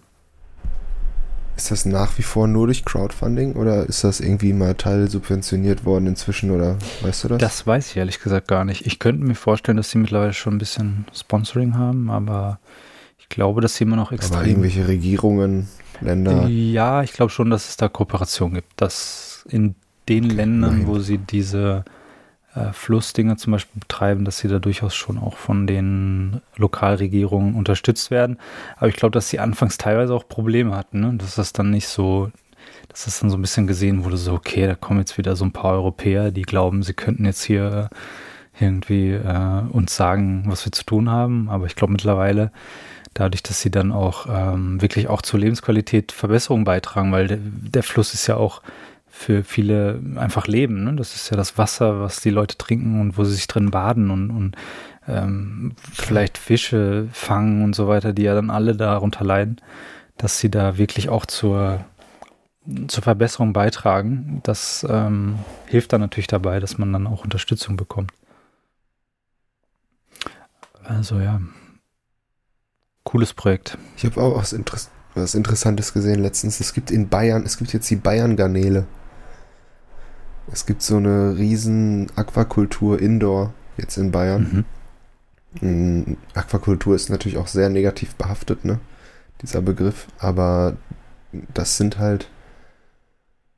Boah, die kommen. Ich weiß jetzt nicht mehr, welche Garnele das, wo genau die kommt. Auf jeden Fall aus einem äh, aus einem Land, wo das, das Wasser hat halt irgendwie 28 Grad oder so, ne, wo die, wo die heimisch ist. Mhm. Das heißt, es ist sehr auf, aufwendig, energieaufwendig, das Ganze zu heizen und sauber zu halten natürlich. Und da kostet auch irgendwie, ich weiß nicht, das ist Wahnsinn, ich glaube 50 Euro fast das Kilo mhm. oder so. Momentan noch von dieser Geil, aber es wird natürlich günstiger, ne? Wenn je mehr Leute das kaufen und je, je mehr Anlagen die bauen können und sowas. Ähm, aber das ist wohl ein Modell für die Zukunft, wo auch für, auch für Fischproduktion, äh, sage ich jetzt mal, mhm. wird sich das schon angeguckt, auf jeden Fall das Konzept, um das zu übernehmen, weil das Problem an diesen Aquakulturen ist ja, die sind meistens an irgendeinem, am, am Meer, ne? Mhm. An, in, in, meistens in irgendeinem Delta, wo das halt so ein Fluss ins, ins Meer mündet oder wie auch immer. Schmidtcast Halbwissen. Und äh, das Problem ist halt, nee, wo das, wo das Meer ins Land fließt, da da gibt es wohl die meisten Garnelen. Und ähm, das Problem ist, dass da halt mega viele Bakterien entstehen und die, die Gewässer total verunreinigt sind durch diese Aquakulturen mhm. und dadurch extrem viele Medikamente eingesetzt werden bei der, bei der Züchtung von Garnelen. Das war das Wort, nicht Produktion. Ja, wie bei allen ja. Massentierhaltungen immer dieses Problem. Genau. Und äh, das die kommen halt da komplett ohne aus, da in dieser, in, in dieser Anlage in Bayern. Und ähm, ja, sind halt sehr hochwertige Garnelen tatsächlich, unabhängig davon, dass die Tiere einfach gesund sind. und äh, sehr kontrolliert gezüchtet werden tatsächlich. Ich kann mir vorstellen, dass es dann aber teuer ist, ne? Also ich weiß nicht, ob es 50 Euro waren, aber die haben den Preisunterschied genannt von der herkömmlichen Garnele der gleichen Art. Das ist irgend so eine asiatische, glaube ich. Ähm, und ja, die war schon mehr als 100% teurer auf jeden Fall, diese Bayern-Garnele. Krustanova. Sehe ich Ah, gerade. Korrekt. Genau, die war das. Die bayerische Garnele. Randy, unser Google-Meister am Start. Auf deren Seite kann man sich äh, so Packs bestellen. Garnelen und Wein für zwei. Was steht da, was ein Kilo kostet? Ja, warte. Also ein Kilo liegt bei 160 Euro. Okay, Kosten Ja. pro 100 Gramm 16,60 Euro. das ist natürlich schon heftig, ne? Das wäre mir, glaube ich, ein bisschen zu viel. Ist aber tatsächlich ein Modell für die Zukunft, weil die meinten, kein Tier, was du züchtest, ist vom Energie um, vom, vom Umsatz so geil wie die Garnele. Weil du fütterst denen irgendwie, was hat er gesagt, 1,3 Kilo Futter, entsprechend 1 Kilo Garnelen am Ende. So, und wenn du Mm. bei, bei Rindern oder so, ist das irgendwie, ist das Wahnsinn, einfach. Dieser Umsatz, den du da halt betreiben musst. Was du einem Rind alles füttern musst, bevor du das halt dann verwerten kannst, ne? Ja, es sind ja auch, Ja. was weiß ich, viele hunderte Liter Wasser pro Kilo Fleisch, die dann auch verballert Ja. werden. Insekten sind doch Ja. da wohl am besten. In Deutschland gibt es Ja. jetzt auch offiziell, äh, Insekten sind jetzt offiziell ein Lebensmittel in der EU. Mhm. Ich auch letztens irgendwo gelesen. Es gibt dann so Insekten-Patties. Burger aus Insekten. Ich glaube, wir werden uns da irgendwie immer mehr dran gewöhnen müssen mit der Zeit. Ich meine, eigentlich ist das ja reines Protein. Ne? Also man kann die ja, glaube ich, wenn man die klein schreddert und da irgendwie ein bisschen Gewürze dran macht, als ob du das irgendwie merken würdest, dass das jetzt ein Insekt ist. Also ich glaube, eine Garnele ist letztendlich wie so eine Made aus dem Wasser oder so. Ne? Das ist auch eine schöne also von der. Konsistenz kann ich mir das so ähnlich vorstellen. Eine Wassermade. Aber wenn auf sowas mehr gesetzt wird, also ich habe kein Problem damit, mich hauptsächlich von Garnelen zu ernähren. Oder Insekten. Irgendwann. Oder Insekten. Wenn es genauso schmeckt, genauso geil. Es ist egal. Wenn, Also, wenn du Insekten geil zubereiten kannst, schön spicy. hab ich noch nie probiert, ne? Ich habe es auch noch nie probiert, aber ähm, ich weiß, dass es in, Asi in einigen asiatischen Ländern halt auch so einfach als ja, Snack irgendwie gegessen wird, ne? Mhm. Ja. Es ist halt klar, wir sind halt von dieser Form und diesen, diesen Beinen und was da alles dran ist, da, davon ist man halt so ein bisschen abge. Ja, das ekelt einen so ein Mhm. bisschen an, aber wenn man jetzt einfach überlegt, man wird die Dinger schreddern äh, und daraus irgendwelche, irgendwelche Patties oder so machen, Hacksteaks. Ja. ja. als ob das irgendwie jetzt Warum nicht? Ja, Problem ist. Ja. Ich habe letztens eine Grand Tour oder Top Gear, ich glaube, das war schon Grand, Grand Tour Folge gesehen, wo die in Kambodscha sind. Ja, habe ich auch Und gesehen. ähm, von Kambodscha nach Vietnam, ne, an die vietnamesische Grenze mit Booten fahren, glaube ich, ne? Ja. Ist das überhaupt? Ja, ne? Ja. Und äh, da sind die halt nachts auch in so einem Hotel auf dem Wasser und holen sich dann halt so ein paar Insekten als Snacks. Und das sieht halt alles echt schon ziemlich heftig aus. So frittierte Tarantel und sowas. Und das sieht halt einfach nicht geil aus. So. Das würde mich echt Überwindung kosten, aber probieren würde ich es, glaube ich, trotzdem. Aber ich glaube, es ist eher so Mehlwürmer und so, so Heuschrecken und sowas. Ne? Ich glaube, in, in Amerika gibt es so eine Zikade, die irgendwie alle 17 Jahre oder so, glaube ich, nur ähm, schlüpft. Die, ähm, es gibt ja so, so gewisse Insekten, die so Zyklen haben. Ne? Ich weiß nicht, der Maikäfer ist ja, glaube ich, auch so. Der kommt dann wahrscheinlich jedes Jahr. Ich bin ehrlich gesagt gar nicht sicher, aber die, die, die dann halt ihre, ihre Eier irgendwie in den Boden legen und dann äh, ein Jahr später dann schlüpfen die und dann gibt es so einen Tag oder irgendwie so, so Die schlüpfen die alle an einem Tag. Genau, das ist dann so, so ein ganz synchrones Event, wo halt irgendwie plötzlich alle gleichzeitig aus dem Boden kommen. Äh, Glaube ich zumindest. Weiß nicht, ob es beim Maikäfer wirklich so ist, aber es gibt halt so Zikaden, die halt dann so eine ultralange äh, Brutphase haben, irgendwie 17 Jahre oder sowas oder 13 oder was weiß ich. Und ähm, wirklich dann auch nur alle 13 oder alle 17 Jahre eben überhaupt existieren. Und die existieren dann halt auch nicht lange. Ne? Die sind dann halt, die kommen alle am selben Tag aus dem Boden. Das ist dann wie so eine Invasion plötzlich. Ähm, Paaren sich und sterben. Ja, dann genau, legen ihre Eier und dann sind die halt irgendwie, ich weiß nicht, ein, zwei Tage oder so sind die, glaube ich, nur am Leben und dann war es das schon wieder. Und dann dauert es wieder.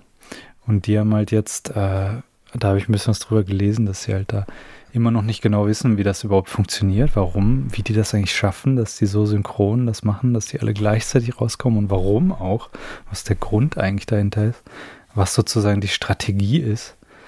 Ähm, und dass sie aber eben auch das jetzt als, als Chance quasi sehen, um, um eben, ja, da irgendwie die Dinger zu fangen und oder daraus halt dann Ernährung zu machen. Dass sie halt dann, weil das ja so ein Überfluss ist, plötzlich so an einem Tag gibt es dann einfach so einen riesengroßen, krassen Überfluss von diesen Viechern, dass sie die halt dann irgendwie zu, zu Nahrung verarbeiten. Und dass sie da halt jetzt, da gibt es jetzt einige Projekte. Ich glaube, dieses Jahr gab es wieder so ein Event, wo die halt alle rausgekommen sind. Ja, vielleicht essen wir bald irgendwie alle Käfer und Heuschrecken und so. Ja, Zumindest, zumindest immer häufiger, ne? Also ab und zu mal wenigstens. Mhm. Ja, statt ja. Erdnüsse oder so, dann einfach so ein paar kleine Heuschrecken. Ja, eh. Knackt auch. Mir ist ja klar, man muss sich daran gewöhnen, ne? Vom Kopf her auch, aber ist doch Quatsch. Ich meine, so ein Schwein ist jetzt auch nicht so. ist jetzt auch nicht das geilste Tier vom Verhalten her, ne? Mhm. Also, das lebt auch die ganze Zeit im Dreck und also, ne, das ist jetzt Quatsch, aber letztendlich ist es doch alles das Gleiche. Das ist alles Gewöhnungssache. Ne? Warum ja. zum Beispiel halten wir Hunde als Haustiere und in anderen Ländern werden die halt irgendwie gegessen, so, ne? Es hat ja irgendwie keinen tieferen Grund unbedingt, sondern einfach nur so kulturell und wie man sich halt daran gewöhnt. Ja. Als wir gestern im Garten saßen, äh, waren waren tatsächlich Maikäfer unterwegs im Juni. Wobei es, ich, das ist jetzt schon wieder, weiß ich nicht, ob das stimmt, aber es soll auch so Junikäfer geben, also Nachzügler. Die sind irgendwie ein bisschen kleiner als die Maikäfer, wo die waren jetzt auch gestern, waren da nicht so fette Brummer bei, aber schon, schon ordentlich. Und einer war einfach die ganze Zeit bei einem Kollegen also auf dem Zopf. Der wollte dann die ganze Zeit so loswerden, aber der ist immer wieder so eine Runde und hat sich immer wieder auf sein, genau auf seinen Zopf gesetzt. Irgendwann hat er einfach aufgegeben. Und dann saß er da halt so für eine Stunde auf seinem Zopf. Der Käfer hat sich so ein bisschen geputzt, hat da gechillt. So. Und ich hatte, ich hatte Autan drauf, weil ich davor die Woche komplett zerstochen wurde im Garten. Und äh, ich war der Einzige, der in Ruhe gelassen wurde, tatsächlich. Die anderen hatten immer wieder so einen einfach dann auf der Stirn. So, die sind anhänglich total, ne? Mhm. Ich weiß nicht, ob ihr das schon mal erlebt habt. Nee. Aber die wollen ja. immer auf Menschen landen. So. Komisch. Und die halten sich auch gut fest. Also wenn du die an der Kleidung hast, dann ziehst du richtig so dein T-Shirt nach vorne. Hält sich richtig fest. ich will nicht. Ja. Also. Vielleicht mögen die, wenn es abends kühler wird, dann die Körperwärme, ne? Keine Ahnung. Googelt mal Insekten als Nahrung. Da kriegt ihr richtig Bock. Nicht? Nee, Alter. So nicht. Wenn sie, wenn sie nicht mehr zu erkennen sind, dann ja, aber als Gag auch, als so ein bisschen Mutprobe. Ich habe ja mal Insekten gegessen, ne? Mhm. Beim, wie hieß denn das Restaurant? Mongos? Mongos hatte auf jeden Fall auch welche, ja. Ja. Da hatten wir so Heimchen, so große Heuschrecken, ne? So Teichbällchen mit Mehlwürmern drin und also wir hatten einmal kleine Heuschrecken, große Heuschrecken und diese Mehlwürmerbällchen. Genau, die haben so ein Dessert, ne? Ja. So ein Brownie auch mit Heuschrecken. Und die kommen dann auf einem Bananenblatt, kommen die dann frittiert. Ne? Hm. Dazu so eine geile, rauchige Barbecue-Soße. Das ist nicht schleimig, das ist halt trocken, ne? Wie Nüsse hat das irgendwie geschmeckt, so ein hm. bisschen. War jetzt nicht schlimm, aber auch nicht besonders lecker und toll. Gewöhnt man sich wahrscheinlich dran mit der Zeit. Ja. ja. die europäischen Köche, die meisten können das halt auch wahrscheinlich gar nicht richtig verarbeiten oder, also, das weiß ich nicht, aber du musst halt auch, auch das muss gelernt sein wahrscheinlich, ne? Ja. Der Garpunkt und alles und mit welchen Gewürzen sind die geil und schält man die oder Stell dir vor, dann so eine, so eine Tüte irgendwie Heuschrecken mit Honigsalz, so zum Fußball, statt Erdnüsse. Aber kennt ihr das, wenn ihr Pistazien esst und dann ist da so eine gammelige bei, auf die ihr dann drauf beißt und ihr wollt einfach nur Ja. kotzen? Jetzt überleg mal, du hast da so eine Heuschrecke, die dann irgendwie so. So eine gammelige. Eine gammelige Heuschrecke. Eine, eine, die noch lebt. Die sind ja immer am Stück, ne? Die werden immer komplett gemacht, weil die so klein sind. Oder man züchtet riesige Insekten, wo man dann ein Steak draus schneiden kann. Aus dem Bein oder so. Das war doch im Naturhistorischen Museum in Wien. Da hatten die doch so Modelle von, von Insekten von vor weiß nicht wie vielen Millionen von Jahren. Da will ich mal mit euch hin, auf jeden Fall. Da war irgendwie die Atmosphäre auf der Erde noch, da war noch mehr Sauerstoff drin und Genau. deswegen konnten die, weil die ja über die Körperoberfläche atmen oder so, konnten die halt dann größer werden, weil sie dann mehr, weil sie trotzdem noch genug Sauerstoff hatten. Und dann waren das irgendwie so zwei Meter Dinger. Stell dir mal vor, dir kommt so ein zwei Meter Käfer irgendwie entgegen oder Der so. frisst dich. Krank, ne? Ich habe mich auch mal eine Doku gesehen, eine Fliegen, eine, eine Haus, normale Haus, oh, ich gehe mal nicht weg vom Mikrofon, eine normale Hausfliege.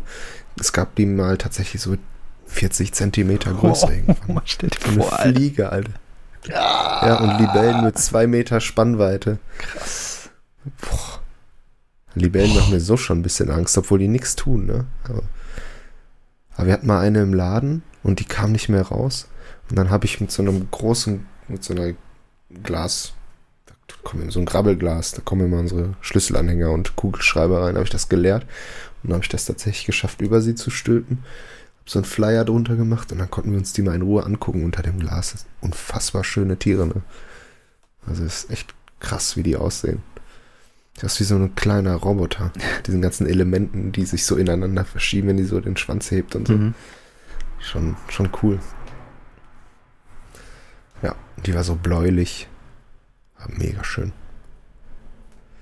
Aber trotzdem sind die mir nicht geheuer. Mhm.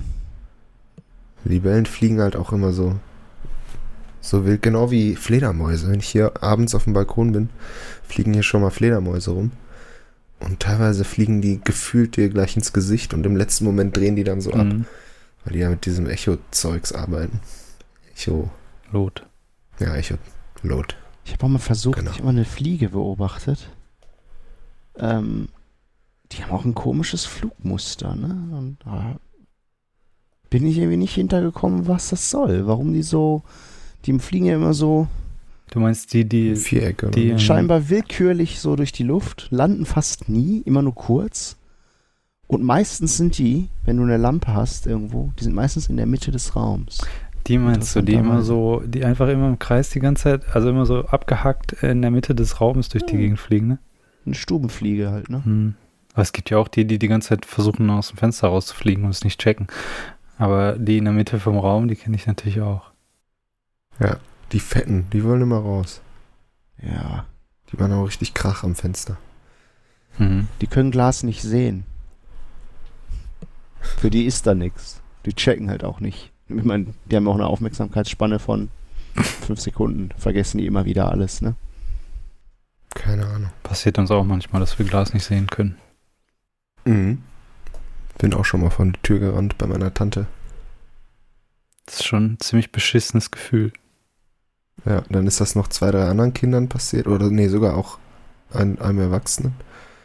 Das war richtig übel. Meine Fresse war auch richtig so auf der Scheibe Mhm. zu sehen. Und äh, da hat sie da Window, Window Color dran gemacht. Window Color. Die Window Colors von früher. Ich glaube, ich mache mal wieder ein Window Color. Immer Window Color machen. Das ist so richtig 2000er, ne? Wir könnten das Schmödcast-Logo als Window Color machen. Das ist eine gute Idee. Und Sticker. Ich will Sticker haben. Ja, lass uns Sticker machen und T-Shirts. T-Shirts. Okay. Bisschen Merch. Bisschen Merch. Ja, stimmt. Eigentlich heutzutage braucht man das, ne? Merch. Ja. Also, Jute, Jute-Taschen. Wenn uns äh, jemand zuhört, der Merch von uns haben will, dann lasst uns mal wissen, was ihr braucht. So ein Hoodie, Genau, was- so ein Hoodie ist ja eigentlich immer Standard, ne? Ein Hoodie muss immer sein, Mhm. wenn man Merch macht. Oh, Merch ohne Hoodie geht nicht. So eine, so eine, so eine Billigkappe, ne? Ich habe tatsächlich einen Kollegen, also nee, ich habe jemanden kennengelernt letztes Wochenende, der macht diese Lufthansa-Sachen. was, was, was für Lufthansa-Sachen. Es gibt äh, so das, das ist die so eine Hansa-Pulle mit Flügeln, da steht da Lufthansa halt drunter. Und der macht auch T-Shirts, Lufthansa-T-Shirts. Und den könnten, könnte ich mal fragen, wo, wo und wie. Vielleicht er selber so eine Maschine. Es gibt Seiten im Internet, da kannst du dein eigenes Foto hinschicken und sagen, druck mir das auf einen Pulli. Ja, es gibt auch, glaube ich, schon so einen Merch-Dienstleister, wo man dann einfach alle möglichen Dinge anklickt und so. Aber geil. Geil. Kaffeetasse. Mach mal. Die Schmidtcast, die offizielle Schmidtcast Kaffeetasse. Wenn du die im Büro hast, dann bist du der Geilste. Brauchen wir noch so einen Rolling Tray. und solche Sachen. Schon cool. Papers. Ja. Ja, habt ihr noch was oder? Ja, Hm, nicht so richtig, ne? Ja, schon wieder jetzt zwei Stunden am Schmöd dran. Zwei Stunden weggeschmötet. Wird natürlich runtergeschnitten auf 10 Minuten. genau. Alles Verwendbare, so 10 bis 15 Minuten. Ja. Nö, ähm, sonst keine Themen mehr. sehr kleine Schmödcast-Folge heute. Ja, so, kann ja, kann ja auch mal sein. Ich habe tatsächlich gesehen, wir haben fast durchschnittlich immer eine ziemlich ähnliche Länge, ne? Ja, ist unterschiedlich. Wir hatten, ich habe auch geguckt. Stunde 20 oft. Ja, Stunde 20 mal, ich glaube, das längste, was wir hatten, war Stunde 50 vielleicht sogar. Aber so zwischen Stunde 10 und 50 irgendwie so pendelt sich das dann meistens ein. Ist ja auch, glaube ich, eine Ja. ganz gute Länge. Ich kenne auch Podcasts, die vier, fünf Stunden teilweise senden. Ähm, aber da musst du dich halt dann natürlich auch früh genug irgendwie treffen, damit das nicht so ausartet. Die haben aber auch Themen. Die haben halt auch Themen. Das ist der Unterschied, ja. Wir schmöten einfach drauf los. Genau. Na gut. Alright. Da würde ich sagen, tüten wir das Ding ein. Genau. Äh, was bleibt uns noch zu sagen? Uns bleibt zu sagen, danke fürs Zuhören, wie immer natürlich, äh, an unsere Hörerinnen und Hörer. Lasst mal von euch hören. Ja. Wir freuen uns wirklich immer extrem über Feedback. Ich weiß nicht, wenn wir uns das hier reinziehen, dann sieht man immer die, das Lachen im Gesicht. Also das, das tut gut, wenn ihr uns was zu sagen habt und äh, wenn ihr auch nur kurz einen Gruß da lassen wollt oder eure Oma grüßen wollt oder äh, uns einfach nur sagen wollt, dass wir keine Ahnung haben oder es ist egal. Lasst es uns einfach wissen und wie gesagt, äh, schon beim letzten Mal gesagt, wir haben die Möglichkeit per WhatsApp äh, Nachricht, Audionachricht oder Text, wie ihr wollt. Per Signal kann man uns jetzt auch erreichen. Äh, und ansonsten, genau, wenn ihr euch, äh, wenn ihr uns noch irgendwie anders erreichen wollt und das nicht könnt, dann sagt uns Bescheid, wie, wie ihr uns erreichen möchtet. Und empfehlt uns weiter, wenn ihr wollt. Und ja, lasst von euch hören. Genau. Kontaktdaten sind in the Show Notes In the Shownotes drin, wie immer. drin. Drinne. Gut. Und? Ja, ansonsten sauber bleiben. Genau. Und danke an meine beiden Mitschmütte retten. Danke auch. Zähne putzen nicht vergessen. Ja. Und dann hören wir uns das nächste Mal wieder bei der nächsten Folge. Wenn es wieder heißt. Der Schmöd ist Der da. Schmöd ist Schmöd ist da. Schmöd ist da. Okay. Schmöd.